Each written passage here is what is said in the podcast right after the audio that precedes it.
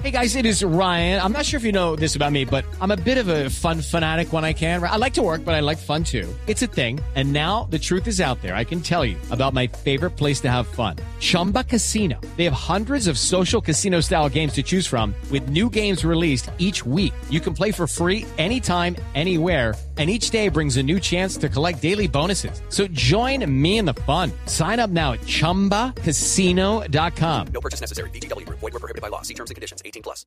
De información internacional, el célebre actor Robin Williams, que apareció ahorcado en su domicilio el pasado lunes, había sido diagnosticado con la enfermedad de Parkinson. Ampliación desde los Estados Unidos con el corresponsal de Blue Radio, Daniel Pacheco.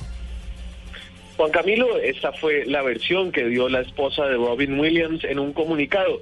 El actor no había hecho público que estaba padeciendo las primeras etapas de la enfermedad de Parkinson, una dolencia degenerativa que lleva a la pérdida de habilidades motoras y en algunos casos a la depresión, y está generalmente asociada a personas mayores.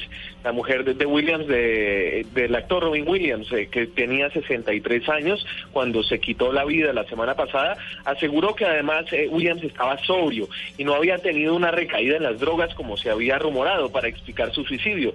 En efecto, el actor tuvo problemas con las drogas y el alcohol en el pasado, pero la versión de su esposa es que esta no fue la causa relacionada con su suicidio. Finalmente, Schneider, la mujer de Williams, elogió el legado del actor ganador del Oscar, quien dijo estuvo dedicado a hacer a la gente reír. En Washington, Daniel Pacheco, Blue Radio.